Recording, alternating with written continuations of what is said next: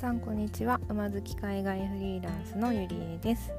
この番組では私の3つのテーマである馬海外フリーランスについてお話をしていきます。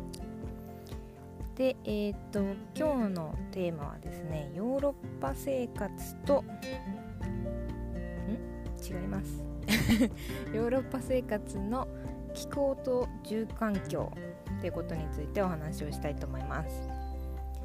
えー、っと私はですねワーキングホリデーという制度を利用して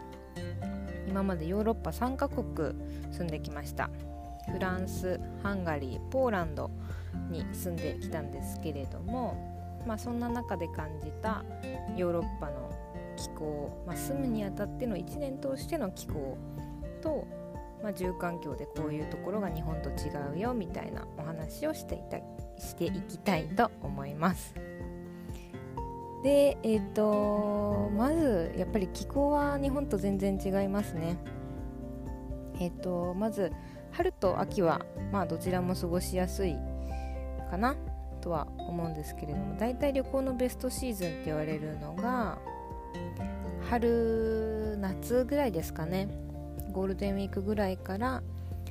9月、まあ、10月の前半ぐらいだったら割と旅行もしやすい気温かなと思います。一方で、えー、夏じゃない冬はですね結構暗くて長い期間が続きます。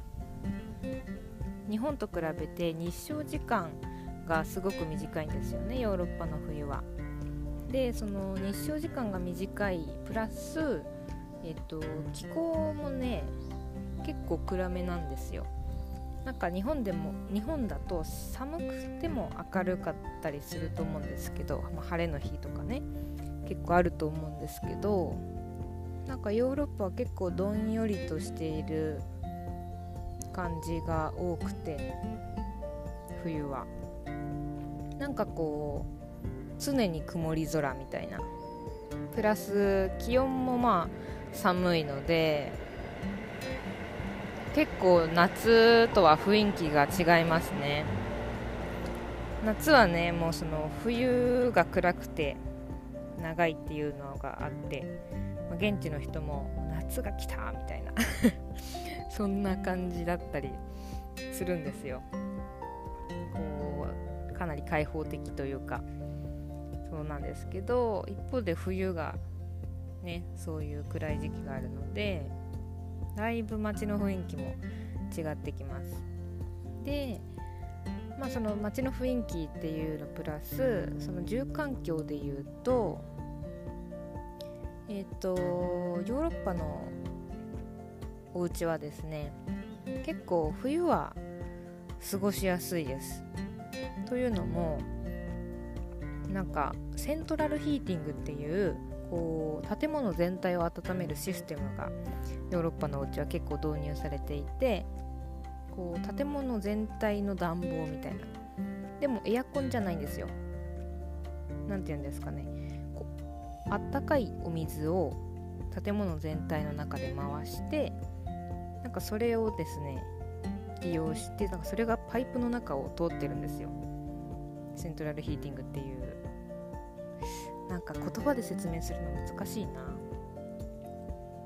うん。なんかこうそのあったかいお湯が通ってる機械からなんかこうじんわりお部屋が暖かくなるみたいな感じです。日本のエアコンとかあのファンヒーターみたいに暖かい風が出てくるとかそういうものではなくてなんかこうあったかいお湯なんか湯たんぽみたいな感じです。例えで言うと。あったかいお湯をそこの湯たんぽ、まあ、出出口と入り口がある湯たんぽなんですけど。でそれの中をずっと温水が巡っていてそこがなんか暖かさの源になってお部屋全体がじんわりあったかくなるみたいな、まあ、そんなシステムがヨーロッパにはあります。でまあなのでその冬は結構お部屋あったかくて私も割と薄着です。あったかいお家の時は半袖で過ごしたりもするんですけど。うんそれぐらいまあ冬はお家の中は快適ですね。でもう一つヨーロッパの冬の生活でえっ、ー、とちょっとこれ話しておきたいなっていうのはビタミン D についてです。皆さん日本に行ってビタミン剤とか飲むことありますかね？私は結構病気とかもあんまりしない健康体なのでそういうのを全く気にしたことなかったんですけど去年の冬に初めてじゃないかな、うん、ビタミン剤っていうものを購入して毎日1個飲んでました。というのもさっきお話しした日照時間っていうお話があったと思うんですけど、まあ、ヨーロッパは日照時間が短くて結構暗い日々が多いですっていうお話しましたけれどもその日照時間とビタミン D っていうのがですねすごい人間の体にこう影響している、まあ、そういうつながりがあるらしいです。でどんなつながりかというと、まあ、人間その日光を浴びることによって体内でビタミン D を生成することができるんですけれどもヨーロッパではその日照時間が短くてビタミン D がうまく生成されないっていう現象が起きます。でそうなると何が起こるかっていうと結構あの暗い気持ちになったりとか軽いうつ症状になったりとか日本だとこう冬季うつ冬の期間のうつみたいな感じで表現されることもあるらしいんですけどそれが割とヨーロッパでは一般的みたいです。なので、まあ、ちょっとね夏が過ぎると薬局とかにこうビタミン D が、まあ、子供が飲めるやつから大人も飲めるやつまでいろんな種類があって、まあ、そういうのが薬局に並んだりして、まあ、そろそろ冬だなみたいなのを感じたりするっていうのもあります。で去年の冬私はその,、まあ、その3年ねヨーロッパで過ごしてて最初の2年はあまり感じなかったんですよ。なんですけど去年の冬なんかパッとしないというかちょっと気分が暗いというかっていう状態になってしまって何て言うんでしょうね。そう。なんかこう頑張れないというか、まあ、そんな状態になったわけです。でまあ心当たりとしては、まあ、ちょっとコロナの影響もあってあんまり外に出れてなかったのもあるしお部屋がねすごい暗い照明のお部屋だったんですよ。なんかただでさえ外の日照時間も暗くてもう夕方3時ぐらいに暗くなってくるみたいなそんな感じなんですけどそれプラスその時のお家の構造としてなんか中庭に面しているお家で窓がそっち側にしかなくてでそこの光も入りづらいしお部屋の照明もちょっと暗めみたいなそんなお部屋に住んでいたこともあってまあそういうちょっと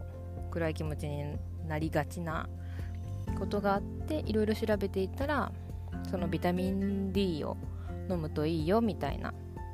情報を見つけてポーランドでビタミン D を買いに薬局に行き結構あの大人か子供かによってえっとなんか単位があるんですよね。そのビタミン D の配合率みたいなのがあるので、まあ、それもちゃんと調べてそれを何ヶ月か飲んでましたね。うん。まあバイアスもあるかもしれないけどちょっとは良くなった気がしました。どうなんだろう。わからないですけども、まあ、でも結構ヨーロッパではその例えばまあ私が住んでた三角はそうでもないですけど北欧の方行くともう白夜って言って本当に一日中暗いみたいな現象がねある国とかもあるので結構そういうのはあの一般的みたいで皆さん冬になると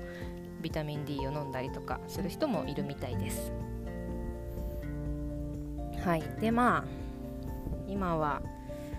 冬の話でまあ夏もね、あのー、過ごしやすいんですよ。環境としてはその屋外の環境としては。日本よりも湿気がなくてさっぱりしたあったかさ暑さなんですけれども日本のように逆に言えば日本のように暑さに対する対策が少ないんですね、まあ、具体的に何かっていうと家にクーラーがついていない。これが一番かな、まあ、なんかその大家さんにねお家借りたりとかするのでいろいろ話聞いたりするんですけどこうやっぱりヨーロッパもその地球温暖化の影響で気候気候がちょっと変わってきたりしているみたいで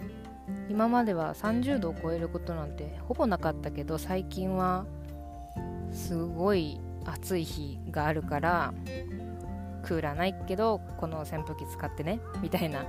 言う方がいたりとかして。そうでもなかなか暑さって扇風機だけでね超えれるものと超えれないものがあるじゃないですか。っていうので結構暑い日30度を超えたりするとちょっと日中きついなっていう日はあります。特に8月とかだと。日陰に入ると涼しいのは涼しいんですけど。うん。結構暑くてちょっともう昼間家に入れないねってなってカフェとかショッピングモールに逃げ込む日もたまにありました。うーん。結構暑くてクーラーないっていうのは大変なんですよね。もう火を使うのも大変じゃないですか。ご飯作る時とかって。なので結構なんかジェルみたいなのあるじゃないですか。こう冷凍庫で冷やしておいたらひんやりするジェルみたいな、まあ、あいうの買ったりしたこともあるんですけどやっぱりねその部屋が冷えないっていうそのね状況が結構暑くてクーラーってすごいなって ちょっと思いました。クーラーのない環境に行くとね。そう。まあそんな感じですね夏は。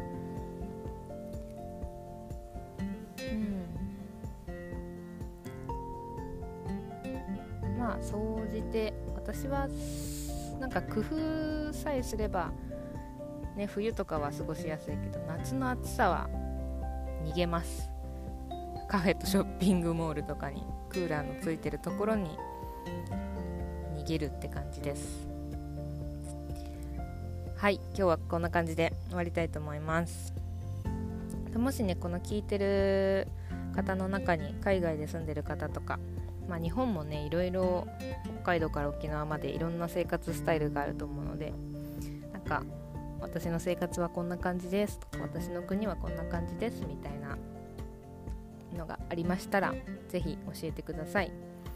私がこの撮ってるラジオアプリであのどこの国の方が聞いてくれてるかっていうのがなんかざっくり見れる機能があって日本の方が6割その他の方が4割みたいな数字が出てたのであ海外に住んでる日本人の方も聞いてくれてるんだなっていうの